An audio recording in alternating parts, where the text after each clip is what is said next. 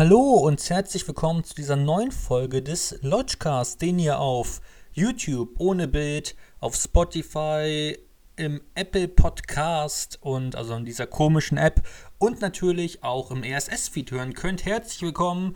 Heute reden wir über meine Lieblingsregisseure, über meine Top 10 und ich habe einen Gast dabei und ich möchte ihn euch einfach mal kurz vorstellen. Die Macht ist mit dir, junger Skywalker, aber noch bist du kein Jedi. Wie ihr schon hören könnt, Nein, ähm, okay. Ich bin dein Vater. Also hat auf jeden Fall eine bessere Tonqualität als Jan. Ähm, ja, hi Darth Vader, wie geht's dir denn so? Hast, hast du noch was zu sagen? Nur ein einziges Mal möchte ich den Podcast mit meinen eigenen Ohren hören. Ja, okay, ich glaube, irgendwann reicht es. Ich schmeiß ihn kurz aus dem Skype-Call raus. Darth Vader wird also doch nicht diesen Podcast dabei sein. Es, es hat nicht funktioniert, okay? Ähm, sorry, Darth. Äh, ich warte kurz, ich schmeiß ihn kurz raus. Perfekt. Und dann können wir jetzt auch schon mit dieser Folge starten. Äh, ja, ja, Darth Vader war kein so guter Gast. Wenn ihr glaubt, ihr seid ein besserer Gast, schreibt mir gerne auf äh, Instagram. Dann können wir gerne darüber reden. Und ja, ja, äh, stimmt, wir reden noch gar nicht über das Thema. Ich, ich denke schon an das Thema, an meine Lieblingsregisseure, dabei reden wir doch erstmal über was ganz anderes. Nämlich über, was habe ich in letzter Zeit gesehen? Ich weiß, ein interessantes Thema. Ähm, ja, äh, ich bin mal so frech und nimm mir drei Filme raus. Ich denke es. Ich, oder ich kann. Ah, ich weiß nicht. Über, über, was halt so erwähnenswert ist. Worüber könnte man reden? Ähm, ich möchte, glaube ich, anfangen mit äh, einem Meisterwerk, meiner Meinung nach, dem ich, im, dem ich beim ersten Mal gucken direkt 10 von 10 Sternen gegeben habe. Das war im Juni gar kein Film. Ähm, Im Juni habe ich keinem Film direkt die 5 von 5 Sterne gegeben. Es gibt ein paar Filme, die 4,5 bekommen haben, bei denen, ich, bei denen ich nachgedacht habe, dass die vielleicht 5 bekommen könnten in einem Re Rewatch. Aber ähm, tatsächlich ähm, hat jetzt im Juli schon ein Film die äh, 10 von 10 Punkte von mir bekommen. Und das ist äh, JSA, Joint Security Area von Park Chan-wook. Der Film hat mich mega überrascht. Park Chan-wook kennt ihr ja vermutlich durch Oldboy ähm, ganz eindeutig einer der interessantesten und besten Regisseure, die ich so kenne. Und vor allem im südkoreanischen Bereich, da gibt es eigentlich nur Bong Joon-ho, meiner Meinung nach, der ihm großartig Konkurrenz macht. Ähm, in Sachen, in Sachen Qualität oder in, oder in oder ich sag mal, in äh, so einer safen Qualität. Also ich glaube, es gibt nur wenige ähm, Filmemacher, die einfach so konstant gute Filme machen wie Park Chan-wook und Bong Joon-ho. Und äh, ja, ich habe von ihm Joint Security Area gesehen und ich möchte eigentlich gar nicht so viel über diesen Film sagen, denn ähm, ich wusste gar nichts über den Film und es hat richtig gut getan. Ähm, ich glaube, es reicht, wenn man weiß, dass äh, der Film an der Grenze zwischen äh, Nord- und Südkorea spielt, was ähm, schon an sich ein interessantes Thema ist, weil es auch früher, also vor, äh, vor den zwei, also der Film ist im Jahr 2000, 2000 erschienen und man muss sich vorstellen, dass es lange Zeit eine Filmzensur in äh, Südkorea gab und alleine ein Film über diese Beziehung zu machen zwischen Nord- und Südkorea wäre schon, ich sag mal, zehn Jahre vorher ein absolutes Tabuthema gewesen. Und deswegen ist allein die Thematik ziemlich interessant. Aber ähm, was in diesem Film gezeigt wird, macht es noch viel, viel besser. Ich möchte nicht, wie schon gesagt, ich möchte nicht zu sehr darauf eingehen. Ähm, aber es ist auf jeden Fall ein sehr, sehr interessant, äh, interessanter Südkoreaner, äh, südkoreanischer Genre-Mix den ihr unbedingt auschecken solltet. Der Film hat mich wirklich umgehauen seit der ersten Sekunde. Es, ich weiß nicht, ob ich das schon erzählt habe, es geht um einen Mord um, an dieser Grenze. Und ähm, aber nicht um die Frage, wer hat diesen Mord gemacht, sondern aus was für Gründen. Und ähm, es wird so super mit Perspektiven gespielt in diesem Film.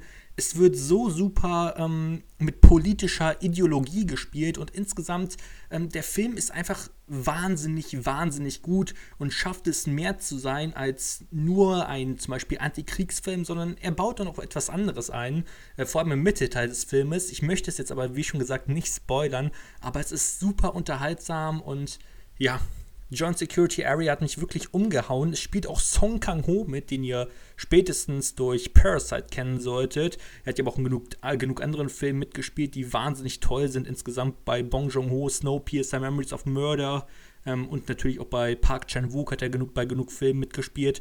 Zum Beispiel bei First, den ich auch ziemlich gut fand von Park Chan-wook. Äh, wer auch mitspielt, ist Lee Byung-hun, den wir ja schon im letzten Podcast hatten. Äh, wo ich über Inside Man gesprochen habe. Auch er macht wieder eine richtig, richtig gute schauspielerische Leistung. Es hat mir super gefallen. Joint Security Area von Park Chan-wook ist eine der größten Empfehlungen, die ich so in der letzten Zeit herausgesprochen habe. Genauso wie The Master von äh, Paul Thomas Anderson. Ein richtig, richtig interessanter Film mit Joaquin Phoenix und Philip Seymour Hoffman. Der Film, hm, das ist ein bisschen schwierig zu sagen, worauf er hinaus, genau hinaus will. Ähm, es ist so ein bisschen ähm, sektenmäßig. Es, es, wird, es, wird, so ein bisschen ähm, wie Sekten, wie eine Sekte funktioniert gezeigt. Und das am Beispiel von ähm, Philip Seymour Hoffman, der leider verstorben ist, und äh, Joaquin Phoenix. Und ich kann sagen, es ist einer der bestgespielten Filme, die ich jemals gesehen habe. Amy Adams, Laura Dern spielen auch noch mit. Rami Malek spielt mit, den ja, der ja letztens erst einen Oscar bekommen hat, vor zwei Jahren, meine ich, für seine Rolle als Freddie Mercury in Bohemian Rhapsody. Und insgesamt, The Master ist ein wundervoller Film, wie schon gesagt, einer der bestgeschauspielertsten Filme, die ich jemals gesehen habe. Die Regie und die Kameraarbeit ähm, von dem, in dem Film von Paul Thomas Anderson ist wundervoll, ist grandios. Und ähm, ja, ich möchte eigentlich gar nicht so viel über den Master reden. Klar, er ist langsam und ähm, er hat auch, also man muss sich schon, also ich habe wirklich nach anderthalb Stunden gedacht, oh, dann muss jetzt der Film aber langsamer zu Ende sein. Aber nein, äh, die 140 Minuten, die dauern und das ist auch, also das merkt man im Film auch an. Aber es lohnt sich. Es lohnt sich äh, wirklich. Der Film hat richtig, richtig viel Spaß gemacht und deswegen kann ich nur sagen, guckt euch mal The Master an. Er ist auf jeden Fall ähm, eine Sichtung wert, vor allem durch das wirklich grandiose Schauspiel von Joaquin Felix und Philipp Simon Hoffmann. Als dritten Film kommen wir zu Welt am Draht. Und Welt am Draht ist ein Film von Rainer Werner Fassbinder, den ich ja letztens erst gekauft habe, den Film. Und Rainer Werner Fassbinder ist ein ziemlich interessanter Regisseur. Ich habe hier Berlin Alexanderplatz gesehen, seine Miniserie zu Alfred Düblins, Döblins äh, Kultroman, was ist Kultroman? Le legendärer Roman und ähm, es war auf jeden Fall ziemlich interessant. Ich bin sehr großer Fan von seinem Angstessen Seelen auf. Der ist, der ist richtig, richtig grandios. Und die Ehe der Maria Braun habe ich ja auch zu Hause, aber noch nicht geguckt. Und deswegen habe ich einfach mal Welt am Draht mir angesehen. Ein Fernsehzweiteiler, der insgesamt 213 Minuten lang ist. Ich habe ihn praktisch am Stück geguckt. Ähm, ich denke, das ist relativ interessant noch zu sagen. Und ähm, ja, ja, Welt am Draht, was habe ich dazu zu sagen? Ich hatte große Probleme mit dem Film, weil er einfach nicht sonderlich unterhaltsam ist. Das ist, das ist jetzt wirklich hart, denn ach, ich, ich habe mich wirklich so unfassbar schwer getan, dass ich dann. Also ich habe dem Film wirklich eine Chance gegeben, aber ab irgendein, irgendeinem Zeitpunkt, ich glaube, das war, boah, keine Ahnung, ab 140 Minuten oder so und dann ist immer noch nichts so wirklich passiert. Ich, ich habe irgendwann einfach gefühlt aufgegeben. Ich habe den dann ich habe dann nebenbei auf Rebuy was verkauft und ähm, ja, habe dann, ich meine, ich habe, ich meine, dadurch habe ich praktisch bei Rebuy was verkauft und der Film hat mir praktisch Geld eingebracht, weil ich dazu motiviert wurde, nebenbei noch irgendwas zu machen. Aber ja, das, das zeigt doch ungefähr, was ich von dem Film halte, denn ich habe mich wirklich schwer getan. Ich habe ihm zweieinhalb Sterne gegeben, also fünf von zehn Punkten, weil, weil er ja kein schlechter Film ist, aber ja, ich kam überhaupt nicht damit zurecht. Ich sehe die Parallelen zu Matrix und ähm, ja, keine Ahnung. Jetzt habe ich ihn gesehen, kann sagen, ja, Welt am Draht ist auf jeden Fall interessant. Würde ich auch an sich schon irgendwie weiterempfehlen, wenn man sich halt mit dem Stil von Rainer Werner Fassbinder an, anfreunden kann. Aber 213 Minuten sind halt hart, ne? Also 213 Minuten sind hart.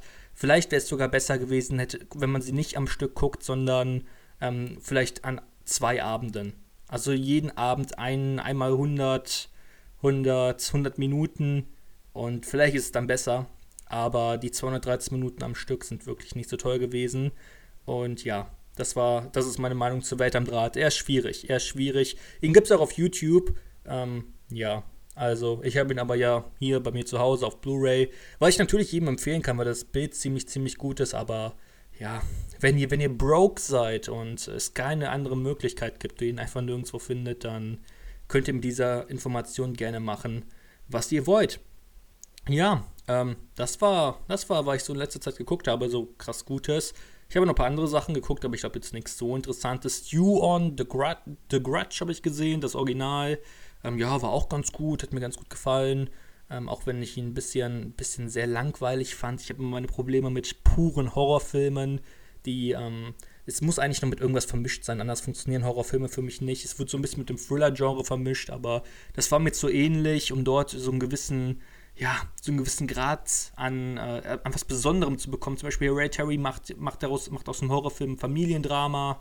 Ähm, The Shining, auch ähnlich Familiendrama, aber vor allem auch die, ähm, den Wahnsinn einer Person durch die, durch die Isolation. Ähm, all, das, all das macht halt irgendwie manche Horrorfilme besser und die anderen schlechter. Und ich kann nur sagen, Yuon war You-On, oder wie man auch immer den Film ausspricht, war, war okay. Ich hatte, ich hatte durchaus Spaß in manchen Szenen, aber war mir auch insgesamt leider nicht, war leider nicht so was Besonderes. Emma von äh, mit, mit Anya Taylor Joy, die natürlich grandios in dem Film ist, war auch ganz nett, aber auch so ein Film. Ich bin halt nicht der größte Kostümfilm-Fan, hab die auch schon zu meiner Meinung bei äh, Porträt einer jungen Frau in Flammen gesehen den ich auch gut fand, aber ich kann eigentlich das gleiche sagen zu einmal gut geschauspielert, perfekt Kamera, perfekte Kamera bei tolle Kostüme, bla bla bla.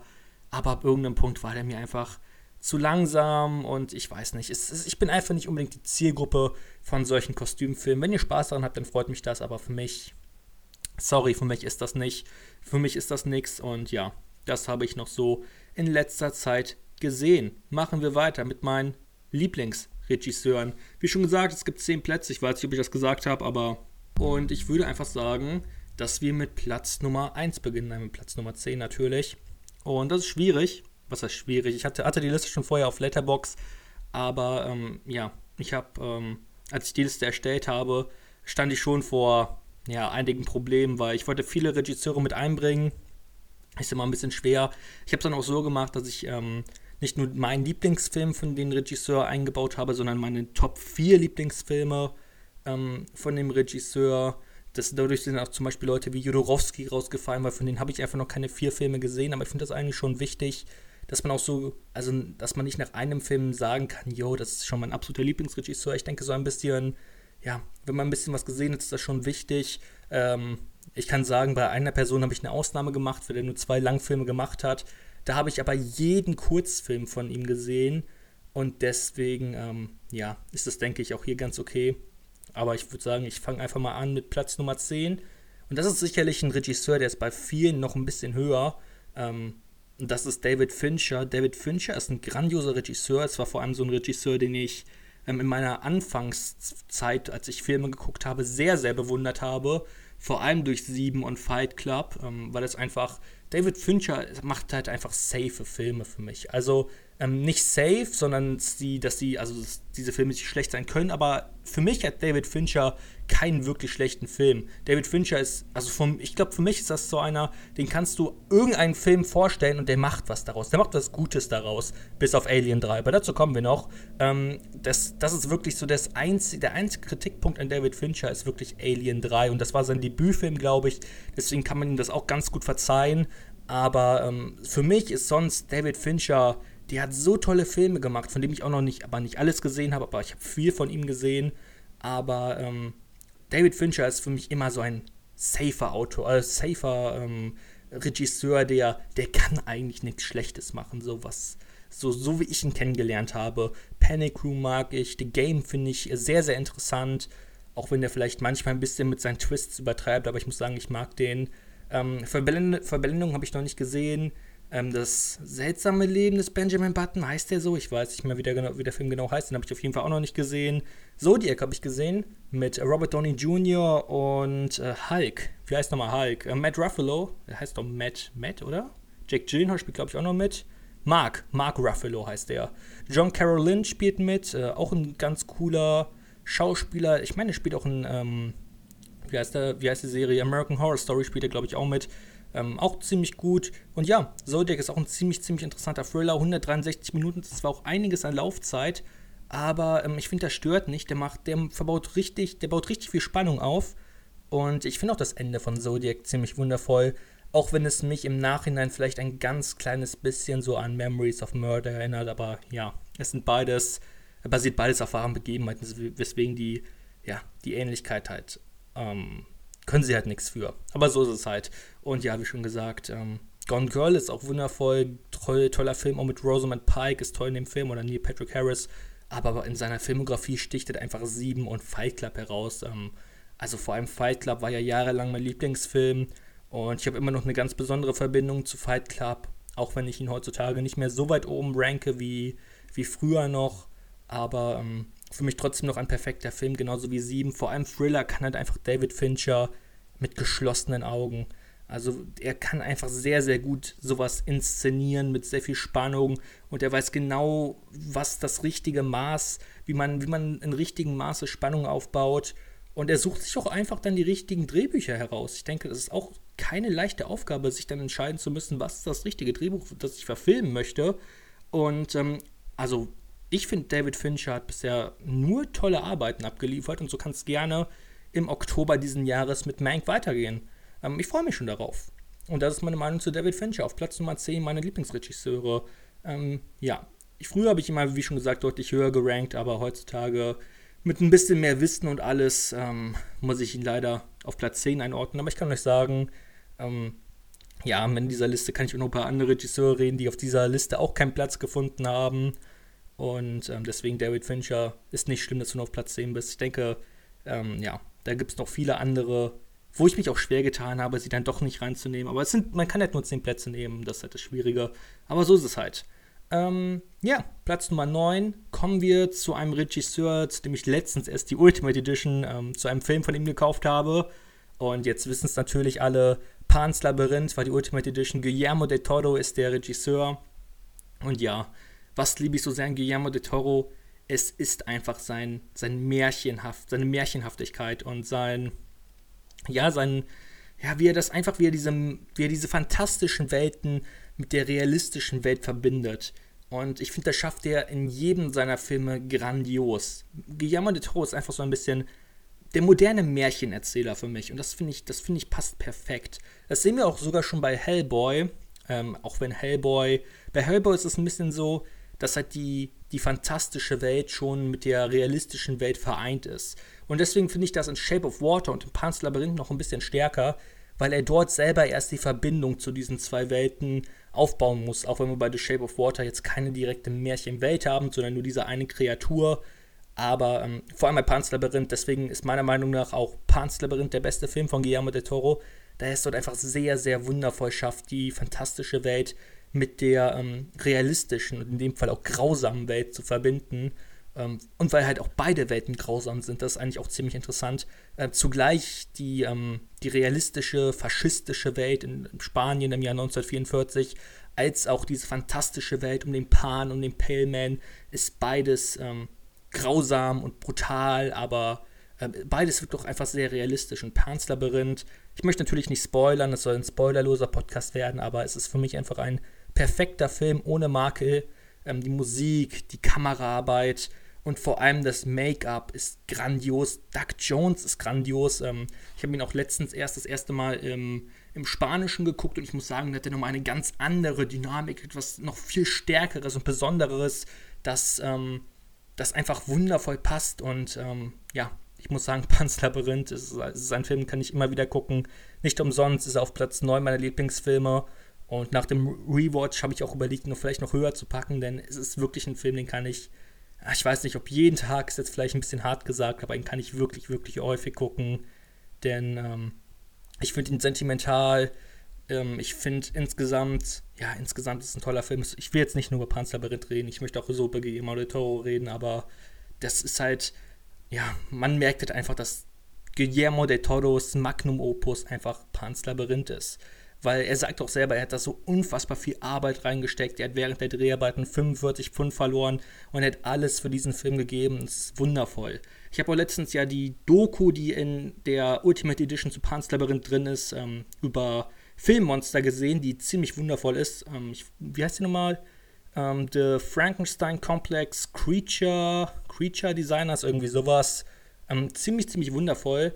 Falls ihr die äh, noch nicht habt, dann kann ich, kann ich euch die empfehlen. Die gibt es bei Amazon oder so. Die findet ihr nicht nur in der Ultimate Edition. Und ähm, ja, wenn, wenn ihr euch dafür interessiert, könnt ihr in das Ultimate Edition, in das Unboxing nachgucken. Da werde ich ja den Namen des, der Blu-ray sagen. Aber ähm, das ist auf jeden Fall, man merkt einfach, dass Guillermo del Toro genau weiß, wie er, wie er Figuren aufbauen muss.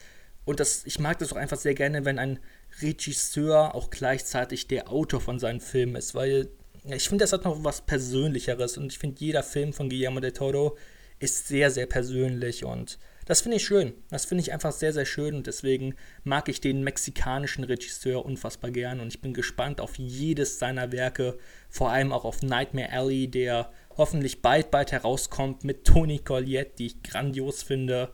Und ja, Guillermo del Toro finde ich, find ich einen sehr, sehr wundervollen Regisseur, der gerne noch richtig viele Filme machen kann. Dem, von dem ich aber auch noch nicht alles gesehen habe. Also, ich sehe gerade auf Letterboxd, glaube ich, habe erst vier oder fünf Filme von ihm gesehen, also gar nicht so viel. Aber ähm, ja, ich würde sagen, ich habe jetzt die Hälfte von ihm gesehen und kann sagen, ja, wundervoll. Sehr, sehr wundervoll. Bitte macht noch richtig viele Filme, Guillermo. So, Platz Nummer 8. Kommen wir zu einem Regisseur, über den wir in letzter Zeit viel geredet haben. Weswegen, mich an, weswegen ich mich an dieser Stelle hier etwas kürzer halten möchte. Ich meine, ihr könnt es euch denken, Tenet steht vor der Tür, Christopher Nolan, Platz Nummer 8. Und ich muss sagen, ich war überrascht. Ich war überrascht, dass Christopher Nolan so weit oben ist. Denn ähm, ich bin gar nicht so ein Christopher Nolan Fanboy. Ich finde eigentlich viele Filme von Christopher Nolan betrachte ich auch sehr kritisch. Zum Beispiel Interstellar. Äh, zum Beispiel auch seine frühen Werke, zum Beispiel The Following oder ist glaube ich nur Following, Insomnia. Und ähm, klar, ich finde auch Werke wie Mentor oder Prestige grandios aber das sind jetzt für mich nicht die perfekten Meisterwerke, wie sie für viele andere sind. Ähm, für mich ist wirklich der tatsächlich bisher einzig perfekte Film von Nolan, The Dark Knight, dem ich natürlich aber auch eine ganz persönliche Bindung habe. Ähm, ich muss sagen, bei Christopher Nolan finde ich es immer sehr beeindruckend, dass er, also für mich verbindet er ganz gut ähm, Arthouse mit Mainstream. Ich weiß, viele werden mir jetzt sagen, ja, aber Christopher Nolan, da, da die Handlungen und sowas, die, da wird hier schon viel erklärt und ähm, er orientiert sich ja auch an vielen Sachen, das will ich ja auch gar nicht in Frage stellen. Aber ähm, ich denke, im Mainstream-Bereich ist Christopher Nolan immer eine, eine zumindest abwechslungsreiche und äh, innovative Person, die, ähm, die zumindest irgendwie immer was Neues probiert. Für mich ist er vielleicht so eine, sogar so eine neue Art James Cameron, ähm, weil er auch so ein unfassbares technisches Wissen hat. Ich meine, allein gucken wir uns mal Dunkirk an. Dunkirk ist technisch so unfassbar perfekt. Ähm, da braucht es für mich keinen One-Shot, um irgendwie Gefühl zu erzeugen oder Spannung oder ein klaustrophobisches Gefühl zu erzeugen. Das braucht der Film gar nicht, weil der Film so an sich schon perfekt ähm, in fast allen Gebieten sonst perfekt ist. Und ähm, auch immer und halt auch Abwechslung bietet. Das muss ich einfach sagen bei Christopher Nolan. Er probiert sich auch viel aus. Und äh, das muss man, finde ich, auch respektieren. Er hat mit äh, der The Dark Knight-Reihe eine Superhelden-Trilogie erschaffen, einer düsteren Welt. Mit Prestige ist er, ist er im, keine Ahnung, 19. Jahrhundert angekommen mit Zaubertricks. Insomnia ist ein klassischer Thriller. Dunkirk ist ein Antikriegsfilm. Und ja, das ist einfach, finde ich, ziemlich, ziemlich cool. Inception ist auch so eine ganz eigene Idee ähm, ja, ziemlich, ziemlich cool. Ich mag Christopher Nolan wirklich gerne und kann deswegen wieder nur sagen, ich freue mich auf Tenet. Ich freue mich auf Tenet. Ich hoffe, ich habe ihm jetzt nicht äh, zu viele Vorschusslorbeeren gegeben, aber ja, Christopher Nolan hat bisher für mich doch, doch, er hat schon, also ich würde ihn jetzt nicht direkt als schlecht bezeichnen, bei Following und Insomnia kann ich wirklich nicht so gut leiden. Ähm, und auch The Dark Knight Rises hat seine Schwächen, ich gebe das gerne zu. Interstellar finde ich jetzt auch nicht so toll.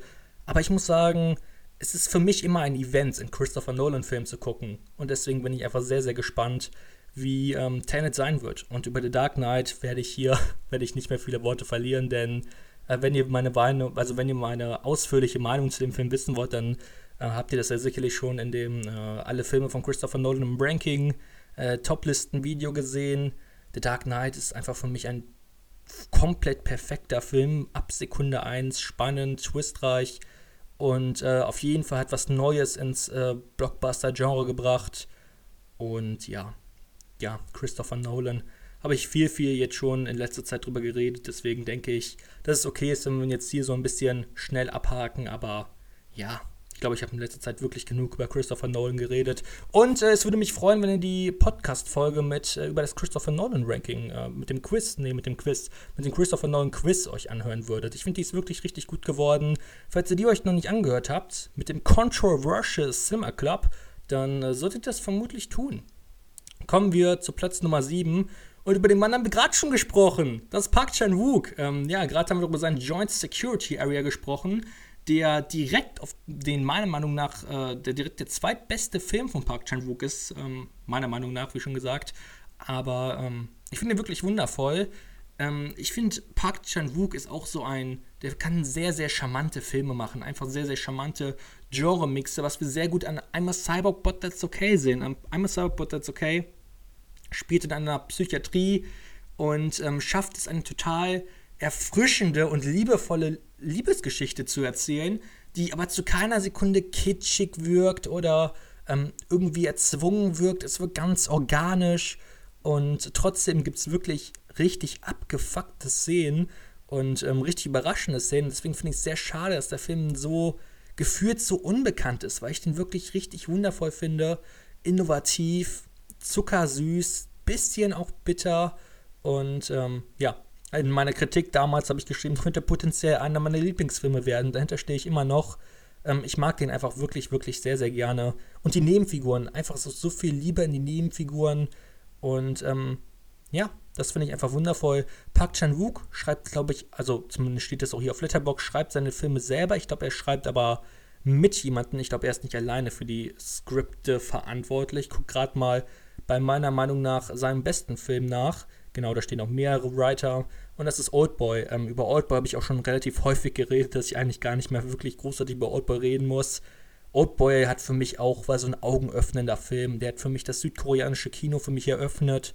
Und ähm, ist in Sachen, ist in Sachen Inszenierung, in Sachen Metaphern im Film. In, der hat einfach so viele Aspekte, die man, die einfach so interessant sind. Aber für mich wirklich das Beste in diesem Film ist dieser eine perfekte Plansequenz, dieser Kampf in der Mitte des Filmes, was so realistisch dargestellt wird, nämlich nicht, wie es häufig, ähm, wie es häufig in so welchen Rachethrillern verkommt, dass der, dass der, ähm, der Gute, sage ich mal in unseren Augen, der Protagonist, dass der einfach eine bestialische Maschine ist, der jeden niederknüppelt und keinen eigenen Schlag abbekommt. Das ist in Oldboy anders. In Oldboy sehen wir und fühlen vor allem mit, wie er andauernd hinfällt, wie er, wie er blutet, wie er ein Messer im Rücken hat und trotzdem weiterkämpfen muss, um das alles irgendwie zu überleben. Oldboy ist so ein durchdachter und perfekter Film, der auch mit seiner Musik so unfassbar, unfassbar emotional ist und auch das Ende, ich meine, das Ende von Oldboy gehört für mich zu den besten Filmenden aller Zeiten. Diese letzten 30 Minuten, in, dem, in denen so viele überraschende Wendungen hervorkommen, die man, man beim ersten Mal gucken gar nicht er, erahnt, aber die so genial sind, die so genial geschrieben sind, dass man sie einfach bei einem, bei einem Rewatch einfach immer wieder, dass man immer wieder verblüfft ist. Und das schafft, schafft für mich Park Chan-wook bei vielen seiner Filme. Und ähm, ja, deswegen bin ich schon sehr gespannt auf die beiden anderen Filme seiner Rache-Trilogie. Und äh, ja, ja, das könnte auf jeden Fall echt äh, richtig gut werden. Dann könnte Park Chan-wook vielleicht noch weiter nach oben rutschen. Seine Serie The Little Drummer Girl, ich meine, sie heißt The Little Drummer Girl. Ich bin mir gerade ein bisschen unsicher. Ähm, doch, The Little Drummer Girl mit Florence Pugh. Ähm, ich, muss ich mir eigentlich auch bald mal angucken. Ich bin sehr gespannt. Ähm, ich meine, vor allem Florence Pugh, die natürlich auch zu meinen Lieblingsschauspielerinnen gehört. Ähm, ja, ich bin echt gespannt. Ich bin echt gespannt. Und ähm, ja, auch seinen Ausflug nach ähm, Amerika mit Stoker fand ich eigentlich ziemlich interessant. Auch wenn er für mich nicht an die Qualität seiner südkoreanischen Filme herankommt, ist Stoker auf jeden Fall meine Sichtung wert. Also falls ihr das noch nicht getan habt, dann solltet ihr das vermutlich ändern. Und ja, Park Chan-wook, fangt mit Oldboy an. Oldboy wirklich einer der besten Filme aller Zeiten. Und nicht umsonst mein zweitlieblingsfilm. Ähm, ja, auch einer meiner Lieblingsfilme, perfekte Überleitung, ist ein Regisseur. Nein, er ist nicht einer meiner Lieblingsfilme, aber der Film ist von einem Regisseur, bei dem ich eigentlich auch relativ überrascht war, wie weit oben der bei meiner Topliste ist, denn auch dort bin ich eigentlich gar kein Fanboy. Ähm, nämlich, es gibt, finde ich, heutzutage vor allem zwei sehr toxische Fanlager. Das zum einen das Fanlager von Christopher Nolan und zum anderen das Fanlager von Quentin Tarantino. Äh, Quentin Tarantino ist ein wirklich ein Kultregisseur. Ich denke, wenn man Kultregisseur sagt, dann fällt einem sofort Quentin Tarantino in den Kopf. Weil Quentin Tarantino auch einfach, er macht Quentin Tarantino-Filme. Also ich finde, die kann man nicht wirklich in ein Genre einordnen, sondern es ist einfach Quentin Tarantino. Und das ist schon allein sehr beeindruckend, wenn man selber als Regisseur ein eigenes Genre ist. Aber ähm, bei Quentin Tarantino ist es auch häufig so, ich finde, er verliert sich auch manchmal so ein bisschen in, sein, in dem, was er ausmacht. Zum Beispiel bei Death Proof haben wir das gesehen, der, ähm, ja, der, der okay ist, aber jetzt auch nicht wirklich hervorragend. Oder vor allem für mich bei The Hateful Eight, ähm, in dem die Dialoge und die angeblich so ähm, chronische Handlung angeblich so toll aufgelöst sein soll. Ich habe es einfach, ich habe es nicht gefühlt. Ich sehe ich seh bis heute nicht, warum The Hateful Eight so großartig sein soll, laut vielen Leuten. Ich finde den Film vor allem langweilig und nicht wirklich, er bietet dem Western-Genre nicht wirklich etwas Neues und vor allem Quentin Tarantino als Western-Fanatiker hätte ich eigentlich ein bisschen mehr zugetraut. Vor allem, weil er schon mit Django Unchained meiner Meinung nach bewiesen hat, dass er es besser kann. Ähm, auch ein Film, der von vielen Leuten, die vor allem das Original, den originalen Django lieben, ähm, auch kritisiert wird, was ich schon irgendwie verstehen kann. Aber ähm, ich muss sagen, für mich, für mich hebt er bei Django Unchained eigentlich ähm, was ziemlich, macht er was ziemlich Interessantes. Ähm, der originale Django ist zwar auch durchaus teilweise leicht gesellschaftskritisch und sowas, aber in Django Unchained nimmt das Ganze so eine, so eine Wendung an und dieses, diese, diese ganze Freundschaft zwischen Christoph Waltz und Jamie, Jamie Foxx ähm, ist so super beschrieben und äh, vor allem der Antagonist von Leonardo DiCaprio, ich meine, Wirklich, das macht so viel Spaß und die Dialoge sind so wundervoll. Ähm, Django Unchained ist für mich ein, wirklich ein grandioser Film. Und ähm, ja, war auch der erste Film von Quentin Tarantino, den ich damals geguckt habe. Für mich bleibt aber sein bester Film nicht Pulp Fiction. Pulp Fiction ist wundervoll, ist mein zweitlieblingsfilm von Quentin Tarantino. Ähm, was natürlich auch so ein bisschen an dem Kult um diesen Film liegt. Ich möchte gar nicht sagen, dass ich da vielleicht auch einfach ein bisschen sehr früh von anderen Leuten, ähm, also von insgesamt der Filmmeinung geblendet wurde, weil ja die Meinung besteht, ja, man muss den Film lieben. Ich liebe den Film auch, aber das ist jetzt auch für mich kein Film, den ich ähm, jeden Tag gucken kann. Ich finde den richtig, richtig gut. Ich sehe, dass es ein Meisterwerk ist. Das Writing ist nahe, ist, ist perfekt, ist nicht nahezu perfekt, das Writing ist perfekt. Ähm, ja, aber für mich ähm, sticht wirklich aus dieser Masse von Filmen von Quentin Tarantino Once Upon a Time Hollywood heraus. Weil Once Upon a Time Hollywood sich so anders anfühlt, weil nicht so sehr auf Dialoge gesetzt wird, sondern auf ein Gefühl. Und ich finde das, find das wundervoll, dass Quentin Tarantino auf ein Gefühl setzt und nicht mehr nur auf das, wofür wir ihn kennen, für, ja, für coole Charaktere, auf krasse Dialoge, sondern wirklich auf eine, ja, emotionale Story. Ich meine, jede Szene mit Sharon Tate in diesem Film ist traurig gefühlt. Man, also ich war eigentlich, als ich Kino das geguckt habe, ich war traurig, als ich jede Szene mit Sharon Tate gesehen habe, weil ich mir gedacht habe, oh mein Gott, das ist, das ist so traurig, dass wir, dass diese Person so früh ihr Leben verloren hat und was Quentin Tarantino daraus macht. Ähm, nicht umsonst hat die Schwester von Sharon Tate, ich meine, es war die Schwester von Sharon Tate, ähm, Quentin Tarantino also persönlich erlaubt, diesen Film zu drehen, weil sie die Geschichte so wundervoll fand. Und ja, Quentin Tarantino hat es einfach geschafft, aus dieser wahren Geschichte so viel, so etwas Mutiges zu machen, nämlich Charles Manson keine, keines, gefühlt keine richtige Szene zu geben. Gut, ein, ein, zwei Augenblicke ist er da, aber ihn eher, ihn einfach nach hinten zu stellen und die wahren Mörder in den Fokus zu nehmen, aber auch auf die keinen wirklichen Fokus zu legen, sondern auf, die, auf die Opfer und auf die Person, die am Ende, ja, ich möchte es nicht sagen, aber, weil ich nicht spoilern möchte. Aber Once Upon a Time Hollywood ist für mich wirklich ein Meisterwerk. Und der Soundtrack, den habe ich, also es war, glaube ich, das Album, das ich 2019 am häufigsten gehört habe. Es hat einfach für mich dieses Lebensgefühl perfektioniert. Und ähm, ich muss sogar sagen, die Kameraarbeit von Robert Richardson, ich meine, ich meine, er heißt Robert Richardson, ähm, ich gucke mal schnell nach, ist, ja, Robert Richardson ist phänomenal, wie über die Licht, äh, nee, über die, über die ja, über die Häuser von Hollywoods geschw geschwoben, nee, geschwebt, geschwebt, ich denke, es heißt geschwebt, geschwebt wird, ist grandios. Das Production Design, das die ganze Art Direction, alles. Für mich ist dieser Film einfach nur perfekt. Die Rückblende in der Rückblende, ähm, ja, ich bin kein Tarantino-Fanatiker, aber ich liebe über alles Once Upon a Time in Hollywood.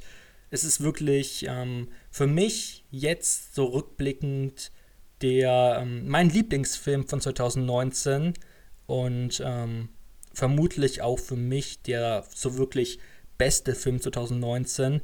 Ähm, knapp vor Parasite, weil, weil, ähm, ich muss sagen, Once Upon a Time in Hollywood und Parasite habe ich jetzt gleich häufig geguckt.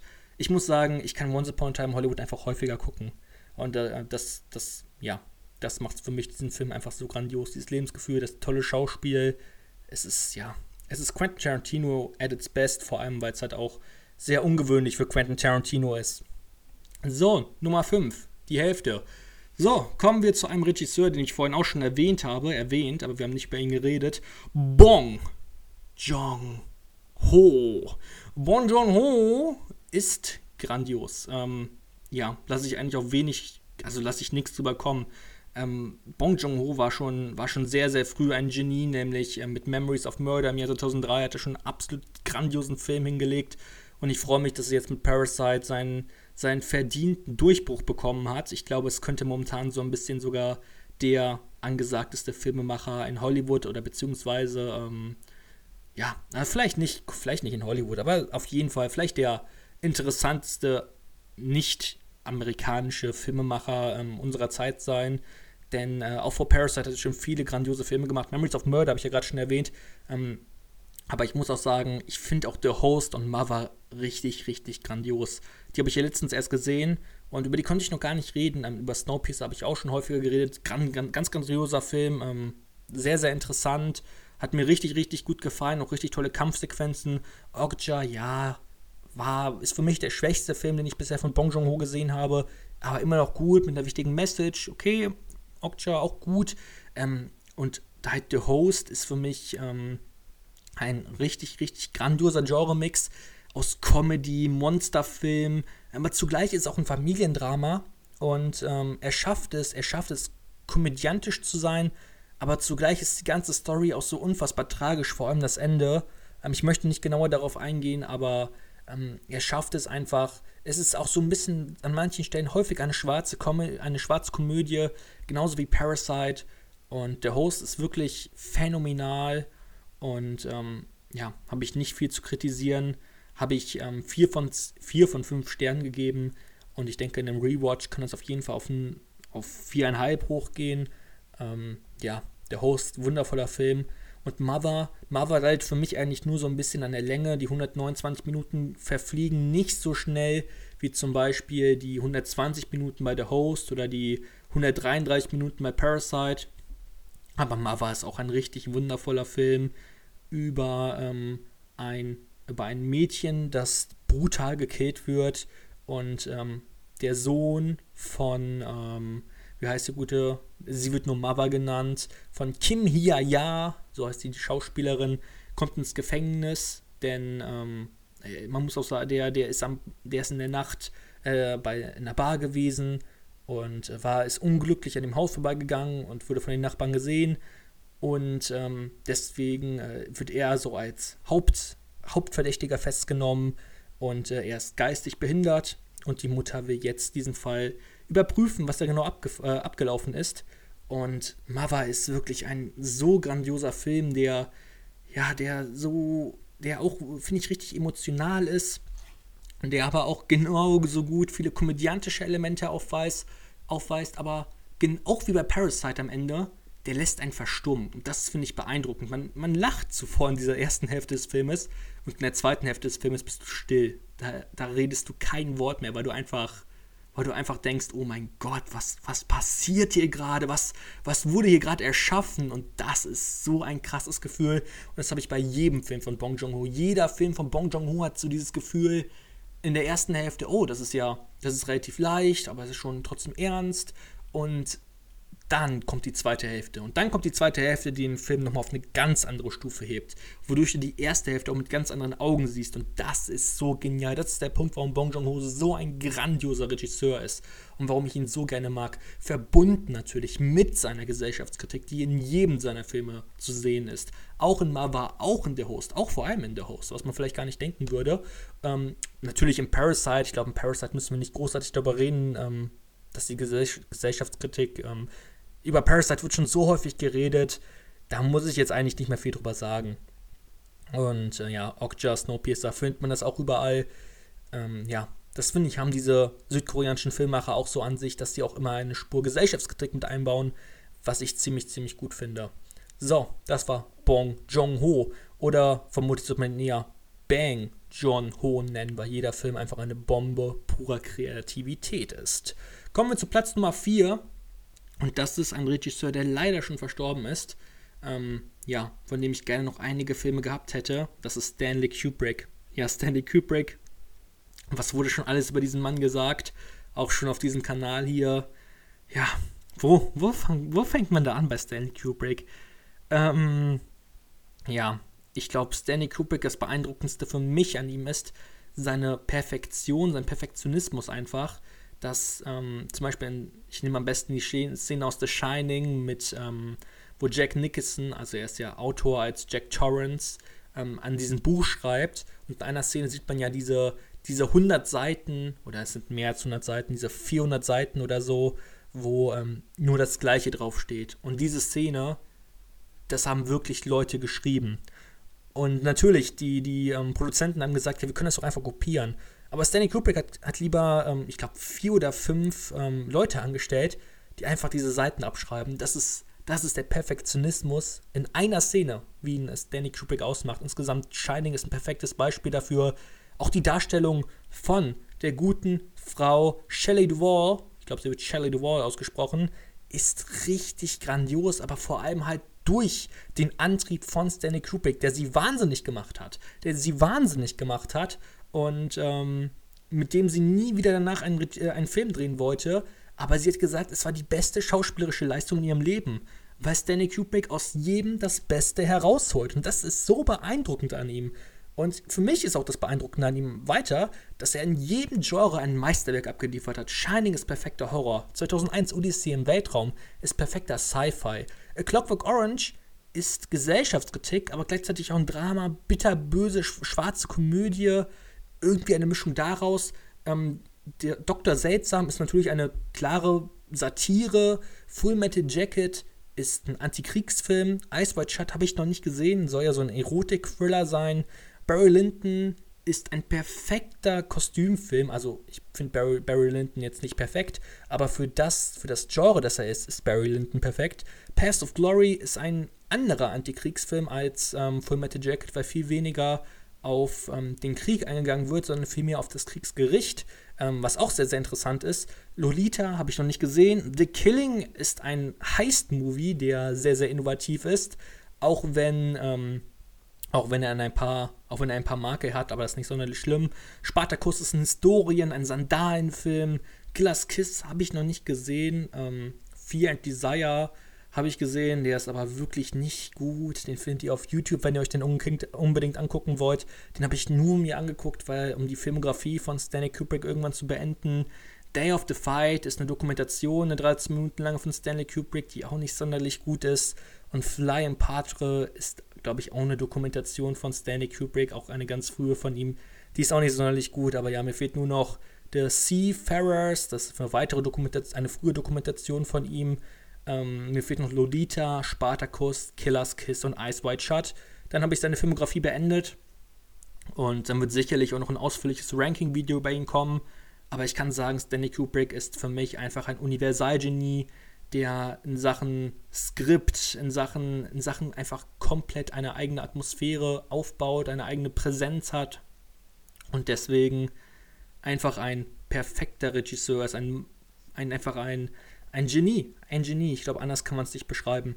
Und deswegen ähm, Stanley Kubrick. Haben wir genug drüber geredet.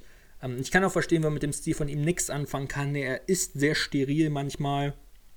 Aber, ähm, und seine Figuren wirken eher wie Schachfiguren, deswegen stehen die auch häufig auf äh, Feldern, die wie, Fach, wie, wie, bei Schach, wie beim Schach sind. Aber Stanley Kubrick ist einfach, ist für mich einfach auch so einer der philosophischsten äh, Regisseure, die es so gibt und der einfach sehr, sehr viel Tiefgang hat. Nummer 3, Platz Nummer 3, Bronze. Oder wollen wir kurz über die Regisseure sprechen, die es leider nicht ins äh, Ranking geschafft haben? Äh, da habe ich mir jetzt gar keine aufgeschrieben. Aber ähm, ja, ich, ich mach mal so aus dem Kopf, was mir so einfällt. Ähm, Alfred Hitchcock ist nicht drin. Ich habe lange überlegt, Alfred Hitchcock rein zu, rein zu, irgendwie reinzupressen, aber es hat nicht funktioniert. Ähm, wer ist noch so nicht drin, wenn den ich ziemlich, ziemlich gut finde? Ähm, ich kann hier einfach mal paar, durch ein paar Filme blicken, die, die, die äh, ziemlich toll sind und dann kann ich euch vielleicht was genaueres dazu sagen. Ähm, ja, Francis Ford Coppola ist nicht drin. Francis Ford Coppola ist ein ziemlich toller Regisseur, aber ja, für mich zeichnet er sich eher durch, also für mich muss mein Lieblingsregisseur mehr haben als richtig, als halt Meisterwerke, sondern ähm, ich muss mich auch einfach genau mit ihm auseinandersetzen. Und das habe ich bei Francis Ford Coppola einfach noch nicht geschafft. Vielleicht wird es noch irgendwann reinschaffen, aber ich weiß nicht. Ähm, wer ist denn noch so? Wer war denn hier noch so nah dran? Äh, Steven Spielberg hat natürlich auch viele grandiose Werke gemacht, aber ja, ich weiß nicht, bei, das ist wieder auch so ein Punkt, bei Steven Spielberg interessieren mich halt, ah, ich weiß nicht, bei meinem Lieblingsregisseur, da muss ich mich halt auch irgendwie für die Person noch interessieren. Das ist halt bei Steven Spielberg auch nicht sonderlich viel der Fall und da bin ich auch nicht wirklich sonderlich interessiert an seinen neuen Film. So funktioniert einfach nicht die Liebe zu einem Lieblingsregisseur, finde ich, sondern er muss halt, es muss was Tiefgründiger, Tiefgründigeres sein. Hayao Miyazaki hätte sicherlich auch ähm, hier einen Platz verdient gehabt mit seinen Studio Ghibli-Filmen habe ich auch drüber nachgedacht, hat es am Ende nicht reingeschafft.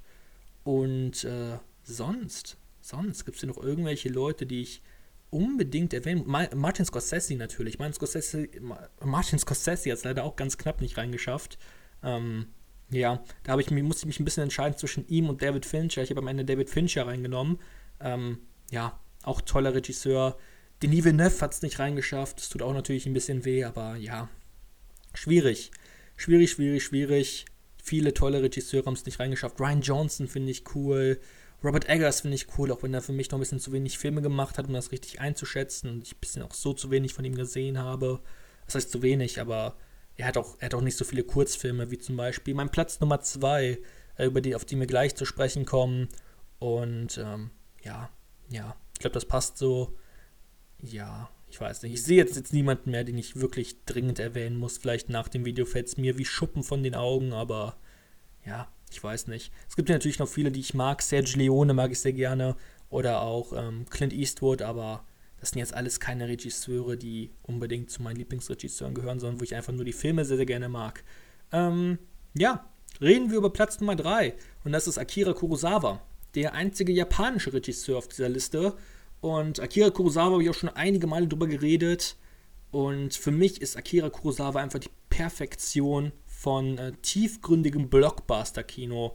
Filme wie Die Sieben Samurai, Yojimbo, die, die sind einfach sehr, sehr unterhaltsam, aber die haben auch einfach, die sind, das sind einfach Filme, der kannst du nicht meckern. Das sind einfach perfekte Filme und beeindruckende Filme, die immer noch nach, boah, wie alt ist Die Sieben Samurai? 1954 oh Gott, ich will jetzt hier nicht im Video rechnen, das, das geht nicht gut aus. 66? Das sind 66 Jahre? Ich glaube, der Film ist 66 Jahre alt oder wird 66 Jahre alt und trotzdem kann er noch genauso verblüffen wie am ersten Tag. Das ist unfassbar.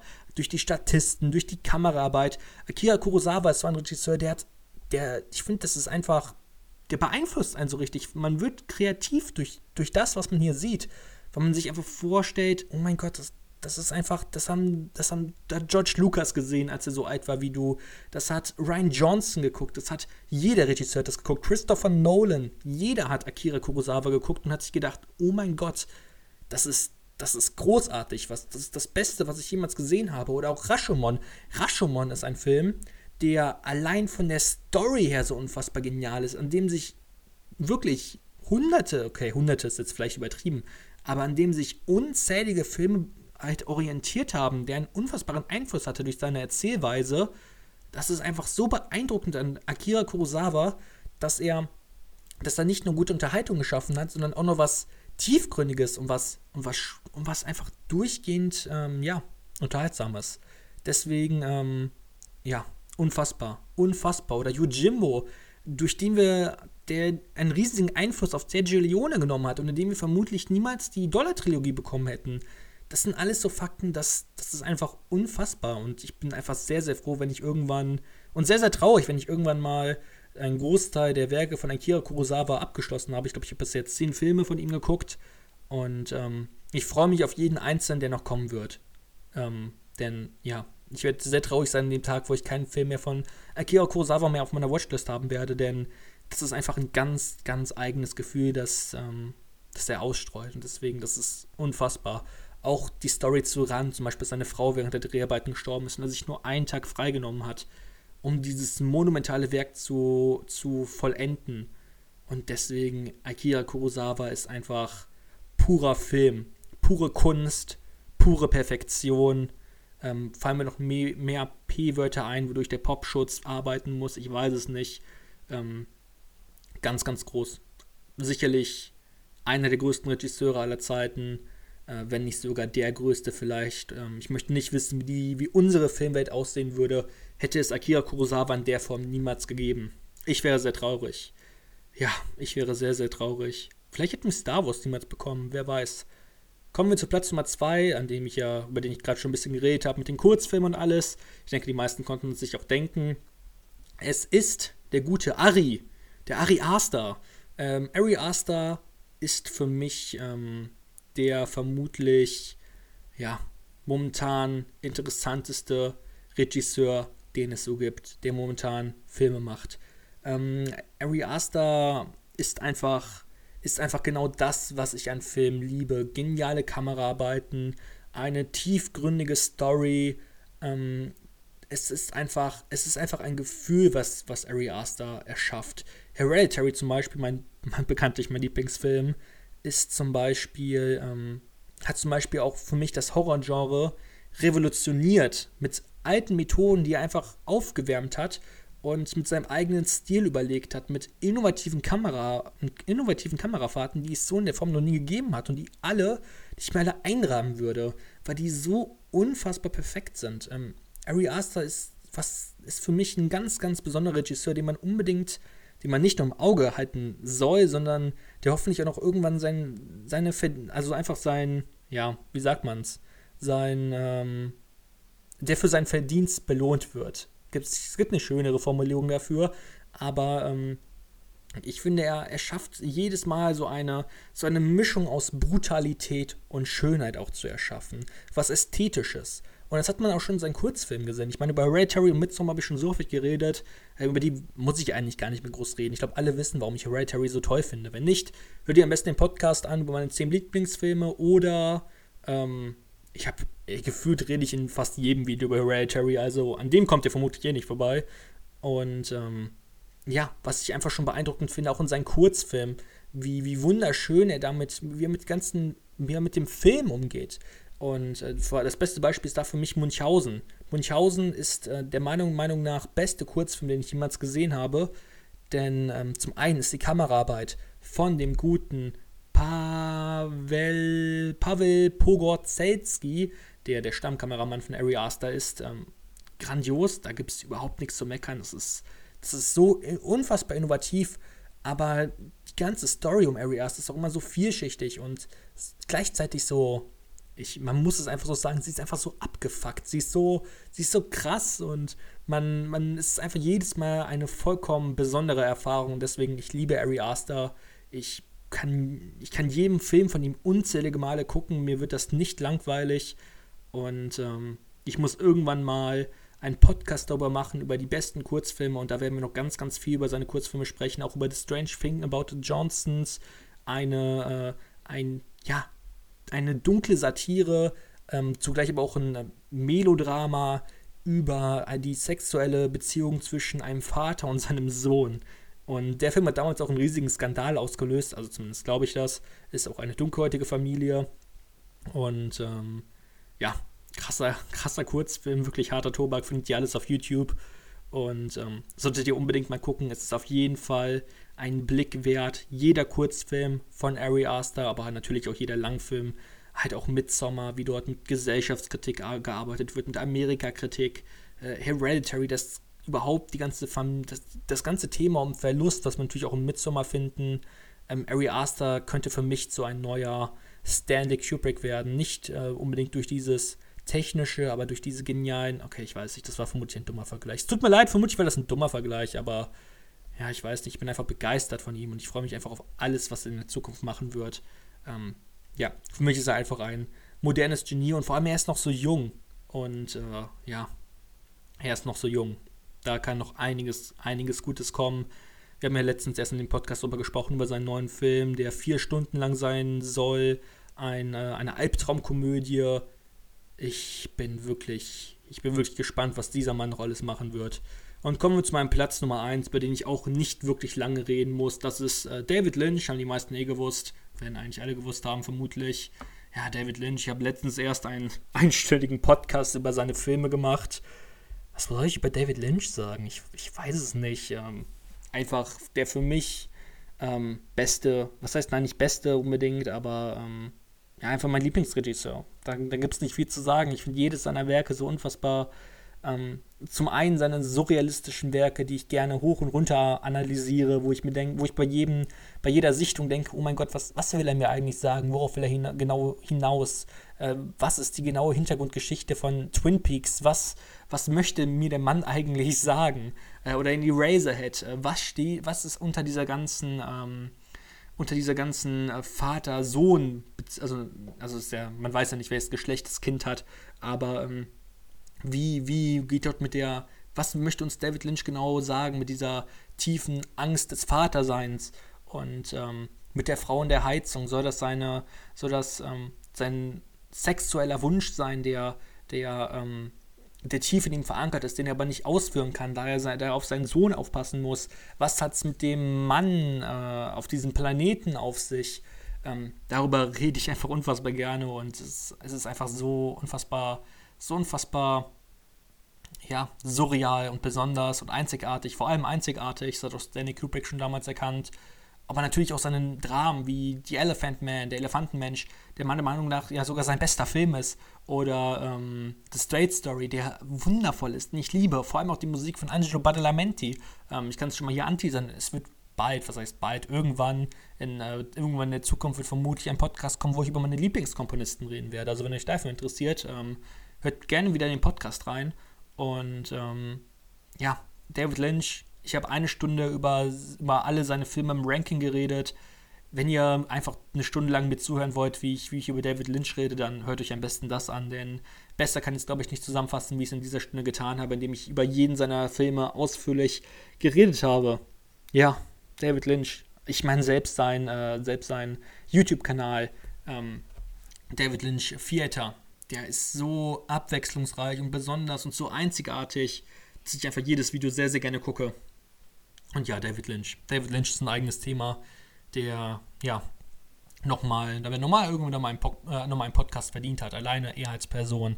Nicht nur seine Filme, sondern allein die Person David Lynch wird ähm, irgendwann kommen, vielleicht. Vielleicht. Ähm, ja, Gott, das war jetzt viel.